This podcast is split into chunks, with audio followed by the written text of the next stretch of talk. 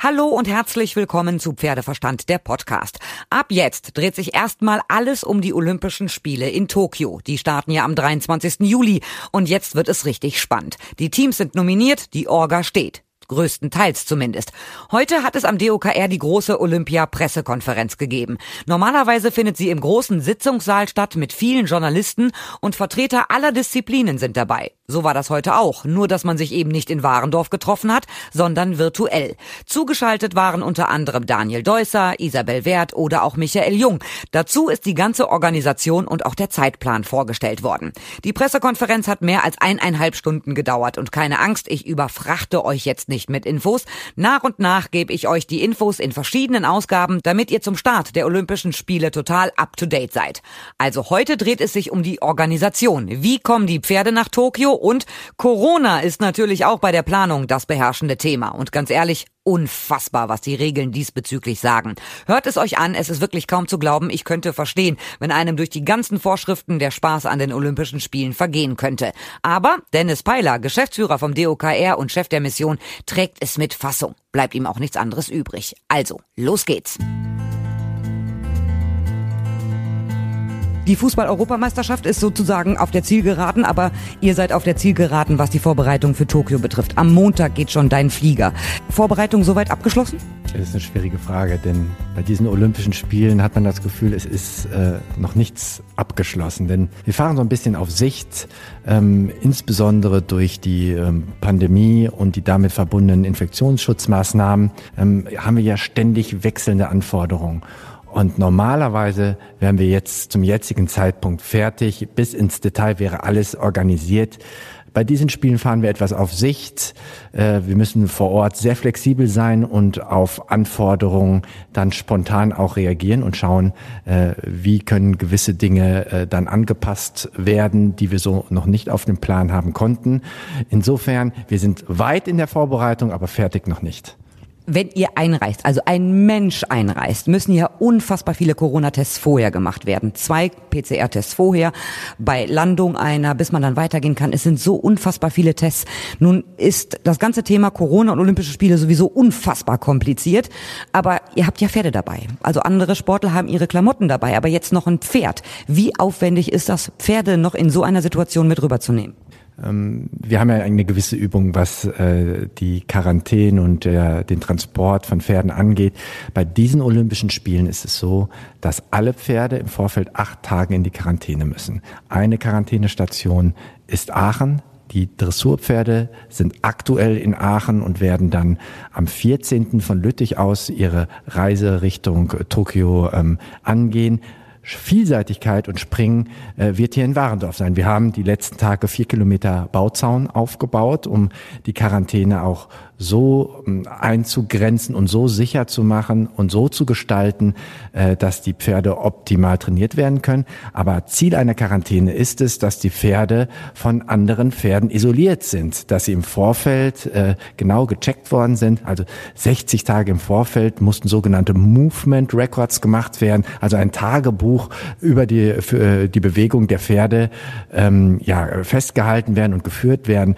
Ähm, die Impfungen müssen stimmen. Es wird auf Tierseuchen untersucht. Die Pferde werden hier in der Quarantäne auf Parasiten untersucht. Sie müssen zweimal am Tag Fieber messen. Da ist eine ganze Menge zu beachten. Jetzt könnte man ja sagen, okay, wir haben eine weltweite Pandemie. Jetzt müssen aber Tiere in Quarantäne, nicht wegen Corona, sondern wegen anderer möglicher Krankheiten. Die kommen aber vor Ort an den Wettkampfstätten in Tokio sowieso alle wieder zusammen. Also eigentlich kann man doch die Quarantäne auch sein lassen, weil es kommt kein externes Pferd aus Tokio in Kontakt mit den Olympiapferden. Der Hintergrund der Quarantäne ist, dass die Sorge äh, verschiedener Länder ist, dass von anderen Kontinenten Tierseuchen eingeschleppt werden.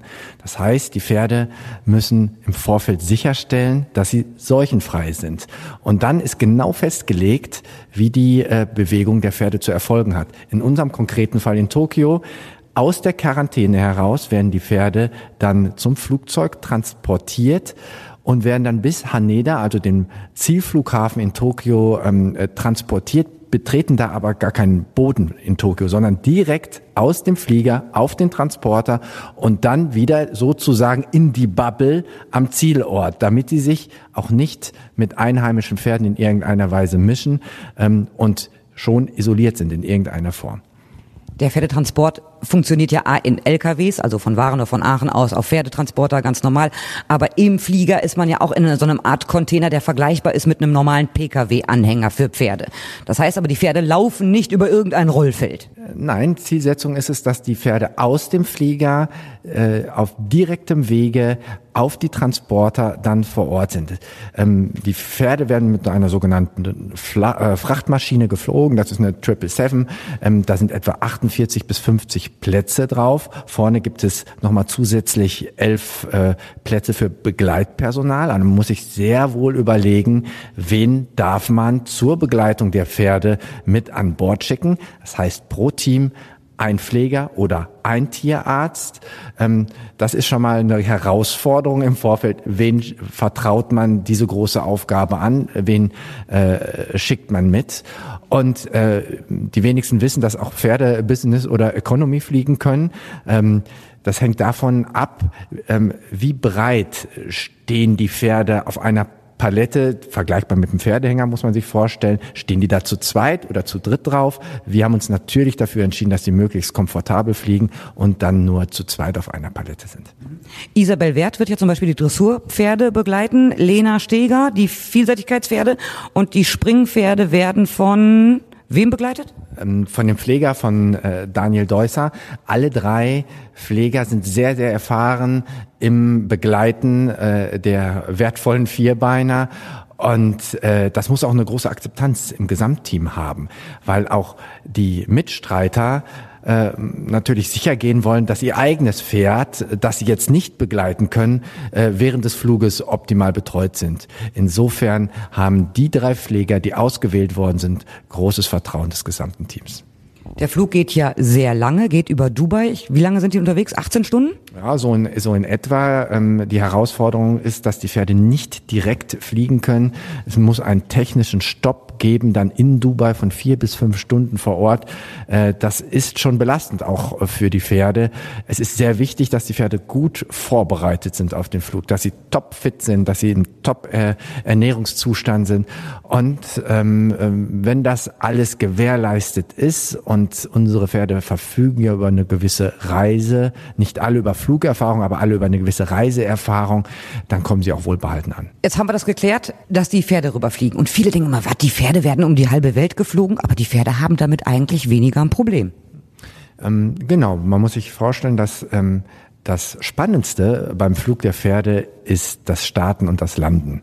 Und die Frachtmaschinen fliegen in einem ganz, ganz flachen Winkel an und ab.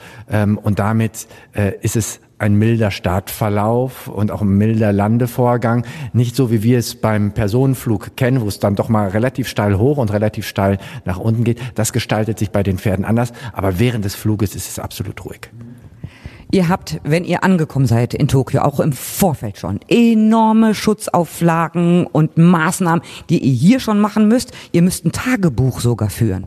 Also ich habe sowas noch nicht erlebt, wahrscheinlich auch noch kein anderer Olympionike, äh, der dabei ist. Wir sind also im Grunde genommen schon die letzten Tage voll im Gang. 14 Tage vorher ähm, muss jeder täglich Fieber messen. Dann 96 Stunden vorher ähm, wird ein erster PCR-Test, 72 Stunden vorher der zweite PCR-Test. Nein, wir dürfen nicht einfach zum Arzt gehen oder zu einer Teststation äh, hier im Orte. Das geht nur an IOC akkreditierten Instituten.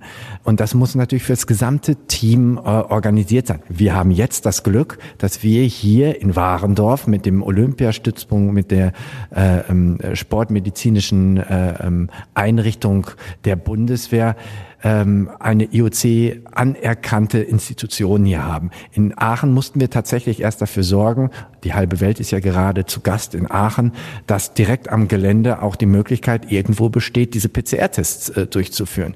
Dann geht es weiter, dass wir alle die Verpflichtung haben, vor Ort äh, ein Smartphone mitzuführen. Da gibt es zwei Apps drauf. Das eine kennen wir alle, das ist die sogenannte Corona-App, die gibt es auch in Japan, damit unsere Bewegungen vor Ort auch dokumentiert werden und Infektionsgeschehen gemeldet wird.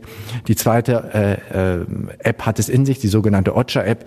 Dort wird alles erfasst und registriert, was sich um die Gesundheit dreht. Es wird, werden alle Dokumente hochgeladen, es wird alles mehrfach kontrolliert und auch mit sogenannten Activity-Plänen abgeglichen. Wir müssen für jeden Einzelnen im Vorfeld, schon weit im Vorfeld festlegen, zu welchem Zeitpunkt befindet der sich eigentlich wo in Tokio. Und diese Bewegung wird mit den Plänen abgeglichen. Also es wird kontrolliert werden, ob wir uns an das halten, was vorher äh, angegeben worden ist. Und das macht es administrativ sehr, sehr kompliziert.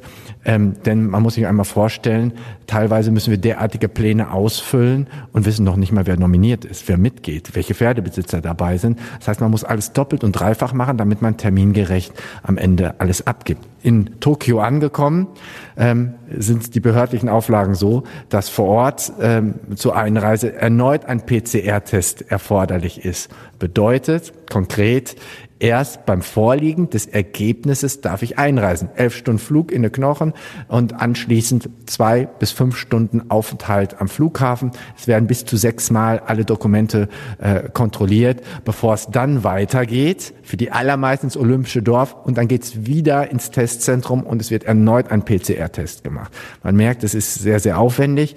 Und dann irgendwann in der Unterkunft angekommen, heißt es, ähm, in den ersten 14 Tagen insbesondere tägliche Schnelltests, alle vier Tage erneuten PCR-Test und, und das ist sicherlich das Herausforderndste für alle Beteiligten, Bewegung nur zwischen Quartier und ähm, Trainings- und Wettkampfstätte. Alles andere ist untersagt, zumindest in den ersten 14 Tagen. 100 Tage vor Olympia haben wir uns darüber unterhalten, was so auf euch zukommt. Da gab es das Playbook Nummer eins, mittlerweile zwei, drei und jeden Tag kommen neue Vorschriften. Wie hält man sich da auf dem Laufenden? Ich habe gerade, niemand hat's gesehen, die Augen gerollt, weil ich dachte, oh Gott, ich habe den Faden verloren, was man da alles machen muss. Hast du selber eine Checkliste? Wie hältst du dich auf dem Laufenden? Das Wichtigste ist erstmal, dass man ähm, äh, ein Top-Team hat. Und, und bei uns federführend ist hier unser Organisationsleiter André Schoppmann. Der arme Kerl muss tatsächlich jeden Tag neue Listen ausfüllen, alles auf dem Plan haben und ähm, die füllen sich ja nicht von selbst aus. Also man muss bei Reitern, Besitzern, Unterstützungsteams permanent hinterher sein, dass die Daten stimmen, dass die Daten korrekt sind und es ist ein riesiger Aufwand. Aber es ist richtig, man muss sich permanent auf dem Laufenden halten, um vor allen Dingen nicht am Ende formelle Fehler zu machen. Also die Hausaufgaben im Vorfeld und am Ende auch das Einhalten vor Ort sind sehr, sehr wichtig. Und Sie haben ja schon angedroht, in Japan vor Ort, jemand, der sich nicht an die Spielregeln hält, geht in den Flieger, in den ersten Flieger nach Hause. Also da verstehen die überhaupt gar keinen Spaß. Also wir müssen uns darauf vorbereiten, dass das keine Alibi-Maßnahmen sind. Umso, und genauso gehen wir ran. Also wir ermuntern und rufen alle auf, das sehr sorgfältig zu machen. Denn äh, am Ende geht es um Schutz, es geht um Infektionsschutz, es geht um Sicherheit, nicht nur für ähm, das das gesamte Olympiateam und für alle Olympiateilnehmer, sondern auch für die Bevölkerung. Und äh, wir wissen alle, dass die Bevölkerung im Moment den Olympischen Spielen sehr skeptisch gegenübersteht. Ich hoffe sehr, dass sich die Stimmungslage nochmal zum Positiven ein bisschen dreht. Ähm, aber wir müssen uns darauf vorbereiten, dass das akribisch kontrolliert werden wird. Aber ihr seid ja geimpft, aber trotzdem keine Ausnahmen. Richtig, das gesamte Team ist geimpft. Das gibt uns persönlich erstmal eine gewisse Grundsicherheit. Insbesondere mit den ganzen Mutanten, die dann unterwegs sind und vielleicht dann in irgendeiner Form äh, noch nicht identifiziert sind. Das weiß ja keiner. Das hat das Nationale Olympische Komitee organisiert, dass die Sportler, alle deutschen Sportler sind ja geimpft. Ähm, das IOC als solches hat eigentlich alle Nationen auch aufgefordert und auch dabei versucht zu unterstützen, dass ausreichend Impfstoff äh, äh Stoff für die Teilnehmer zur Verfügung steht. Bei uns hat das der Deutsche Olympische Sportbund, der DOSB, äh, als es dann feststand, es ist ausreichend Impfstoff da. Wir nehmen niemanden in der Bevölkerung Impfstoff weg. Hat sich dann in einer äh, Ad-hoc-Aktion äh, im, im Grunde genommen sehr bemüht, äh, dann die Impfungen für das gesamte Team abzubilden und äh, zu organisieren. Das gibt eine gewisse Grundsicherheit. Äh, ähm, Aber die Impfung schützt einen nicht davor, am Ende die Tests äh, alle zu durchlaufen. Also nicht so wie in äh, Deutschland aktuell, wie wir es alle tagtäglich erleben, geimpft, äh, genesen und äh, getestet, äh, als solches. Also geimpft und äh, genesen heißt trotzdem testen, testen, testen. Ich werde irre. Also so, und du hast vorhin gesagt, die ersten 14 Tage nach Einreise ganz strikte Regeln. Die meisten Sportler sind ja auch nur 14 Tage vor Ort, also die dürfen sich gar nicht anders bewegen. Du hast das Glück oder vielleicht auch das Pech, bei solchen Regeln länger vor Ort sein zu können. Gibt es für dich eine Chance, irgendwas von Sightseeing zu erleben nach 14 Tagen vor Ort?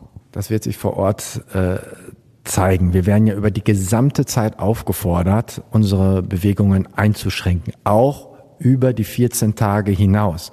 Ähm, ich stelle mich im Moment darauf ein, dass wir vier Wochen äh, sehr begrenzt äh, unterwegs sind. Kein Supermarkt, kein Sightseeing, nur Wettkampfstätte, nur Hotel und das wird insbesondere für die Sportler doch eine Herausforderung werden, weil jeder kennt das, lange vor Ort, man hängt aufeinander, irgendwann kommt so ein bisschen Lagerkoller auf, man braucht Ventile, äh, um im Grunde genommen den Kopf mal frei zu kriegen. Ja, wir haben im Hotel ähm, auch eine Bowlingbahn und eine Karaoke-Bar. Wir haben gerade noch mal ein paar Gesellschaftsspiele äh, besorgt, um Angebote zu machen. Aber was wir insbesondere auch von der Infrastruktur dann vor Ort im Hotel überhaupt nutzen dürfen, das wissen wir alle erst, wenn wir vor Ort sind. Und insofern fahren wir auch da im Moment auf Sicht. Wäre ja ärgerlich, da weiß man, es gibt eine Bowlingbahn, dann darf man sie nicht nutzen. Aber dafür habt ihr Gesellschaftsspiele mit. Was ist dein Favorite gerade bei den Gesellschaftsspielen? Noch gar nichts, ne? Du bist noch vollkommen frei. Also ich bin noch nicht in Spielelaune, aber vor Ort äh, sicherlich äh, Kartenspiele, Kniffeln, Uno, das, was man kennt, was, was man so mal nebenbei machen kann, wo man sich auch ein bisschen dabei unterhalten kann, was ein bisschen Teamfähigkeit fördert. Wir wollen Angebote machen, die Reiter entscheiden am Ende selbst, welche Angebote sie wahrnehmen. Unsere Aufgabe ist es von der Teamführung, Störfaktoren auf ein Minimum zu reduzieren, damit die Sportler sich auf das Wesentliche konzentrieren können, nämlich auf ihren Sport. Also ihr sozusagen vom Orga-Team und auch die Sportler sind im Hotel untergebracht. Die Pfleger auf der Wettkampfanlage in der Nähe der Pferde. Wie weit ist Hotel und Stallung, also Wettkampfanlage denn auseinander? Gefühlt würde ich sagen, in Tokio ist alles eine Dreiviertelstunde Minimum auseinander. Ähm, so ist auch etwa die Entfernung. Das haben wir im Vorfeld auch 2019 äh, äh, getestet, ähm, dass wir etwa von einer Dreiviertelstunde Stunde Fahrzeit ausgehen müssen. Ähm, die Pfleger und immer ein Tierarzt aus dem deutschen Team ähm, wird dann bei den Pferden sein. Ähm, das ist so der Abstand, mit dem wir planen. Eine Dreiviertelstunde ist ja aber auch nicht mal eben. Ne? Ich gehe mal eben noch mal meinem Pferdchen ein Äpfelchen geben. Tokio ist nicht Warendorf bekanntlich und die Wege äh, sind sehr weit, die Straßen sind sind äh, voll und insbesondere wir sind auf den äh, Verkehr am Ende, äh, was den Transport mit PKWs angeht, angewiesen. Viel leichter ist es zu sagen, wir fahren mit der U-Bahn vom Hotel bis zur Wettkampfstätte. Dürft ihr nicht? Dürfen wir nicht, wäre eine genau eine halbe Stunde gewesen, wunderbar. Und je nachdem, äh, zu welcher Tageszeit man sich durch den Verkehr schlängelt, kann es mal schneller und langsamer gehen. Das kennen wir von allen Großstädten und Tokio ist ja bekanntlich etwas größer. Das Klima vor Ort ist ja extrem heiß, extrem schwül. Den Pferden macht das weniger ein Problem. Wie bereitest du dich persönlich darauf vor? Zunächst einmal, ähm, was die Kleidung angeht, ähm, sind wir schon mal sehr eingeschränkt. Da müssen wir gar nicht so uns so viel Gedanken machen. Ähm, die allermeisten im Team sind ausgestattet durch den DOSB. Wir haben heute äh, sind die Taschen angeliefert worden und äh, das ist das, was wir tragen dürfen. Das ist die Teamkleidung. Das ist die Teamkleidung und die gibt vor, zu welchem Anlass bis hin zur Freizeit darf ich was tragen. Also äh, großartig Freizeitkleidung privater Art äh, brauchen wir gar nicht mitnehmen, dürfen wir eigentlich sowieso nicht tragen und äh, äh, deswegen muss man mit dem dann auch Vorlieb nehmen, was in den Taschen ist. Aber es, in der Regel wird sich darüber Gedanken gemacht, dass das klimagerecht ist. Das tun wir ja mit der Ausrüstung äh, unserer Reiter weiter äh, genauso. Ob das dann die richtige Ausrüstung vor Ort ist, die alle glücklich macht, das können wir hinterher besser beantworten, äh, wenn wir sie alle einem Härtetest unterzogen haben. Mit dem ganzen Corona drumherum, Olympische Spiele sind eigentlich was Besonderes, was unheimlich Schönes. Ja, ihr plant ja auch vier Jahre immer dafür, damit die Logistik steht. Die ist ja mit Corona alles viel komplizierter. Kannst du dich überhaupt noch auf die Olympischen Spiele freuen? Olympische Spiele sind ähm, für jeden Sportler das Größte. Egal unter welchen Umfeldfaktoren diese Spiele stattfinden. Und das merke ich auch bei all unseren Reitern. äh, die haben ein mulmiges Gefühl im Bauch, keine Zuschauer, kein Fest der Begegnung, ähm, man sieht nichts von anderen Sportarten. All das trübt so ein bisschen die Vorfreude, aber am Ende wollen sie alle sportlich erfolgreich sein und äh, wollen olympisches Flair in irgendeiner Weise äh, erleben und das ist doch dann auch einmalig und insofern würde ich klar sagen, dass bei den Sportlern insbesondere die Freude auf die Wettkämpfe überwiegt. Sportlich erfolgreich sind die deutschen Reiter immer. Der Reitsport ist die erfolgreichste Sportart überhaupt. Ähm, welche Zielvorgabe gibt's denn in diesem Jahr für Tokio? So ein bisschen ist das bei der Reiterei wie beim FC Bayern. Ähm, es werden große Anforderungen und Erwartungen von außen an die Reiter gestellt. Wir selber haben hohe Erwartungen äh, an uns selbst und wir fahren dorthin, um Topleistung zu zeigen und um Medaillen zu gewinnen. Und im Vorfeld der Olympischen Spiele, das müssen wir ja schon viele Jahre im Vorfeld tun, äh, einen sogenannten Medaillenkorridor mit dem DOSB und BMI zu vereinbaren. Der liegt bei uns bei drei bis fünf Medaillen. Und das sind wirklich ambitionierte Ziele. Ähm, und ja, daran wollen wir uns am Ende auch messen lassen. Ob es uns gelingt, äh, bleibt abzuwarten. Daumen drücken. Ich drücke euch ganz fest die Daumen, aber natürlich von Warendorf aus. Ja, das hoffe ich, dass, dass möglichst viele auch die Reiterei trotz Zeitverschiebung am äh, TV mitverfolgen und uns alle die Daumen drücken. Vielen Dank, Dennis. Toi, toi, toi. Gerne. So, und heute Nachmittag kam dann diese Meldung über den Ticker. Bei den Olympischen Spielen in Tokio werden keine Zuschauer dabei sein. Das haben die Organisatoren beschlossen. Also Zuschauer aus dem Ausland waren ja eh schon ausgeschlossen, aber jetzt auch die aus dem Inland. Das heißt, die Stadien und Arenen werden leer bleiben. Grund? Japan verhängt erneut den Corona-Notstand wegen wieder steigender Infektionszahlen. Na super. Aber für uns ändert sich ja nichts. Wir können eh nur von außen zugucken. Vom Sofa aus zum Beispiel. Soweit der erste Teil von mir im Vorfeld der Olympischen Spiele. Das war aber noch nicht alles. Ich habe ja noch viel mehr Infos für euch. Auch aus den Disziplinen Dressur, Springen und Vielseitigkeit zu den Trainingslagern und, und, und. Ihr könnt mir schreiben über pferdeverstand.podcastfabrik.de, über die Facebook-Seite oder über Instagram. Bleibt dabei, auch in der nächsten Folge von Pferdeverstand, der Podcast.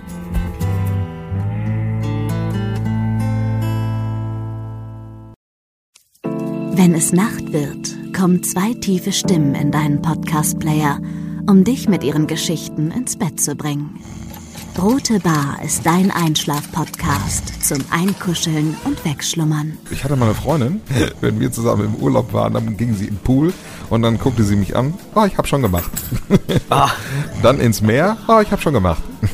Und die machte immer direkt überall ins Wasser rein. Was war sie für eine Rasse? Ein Collie oder? Eine Blondine.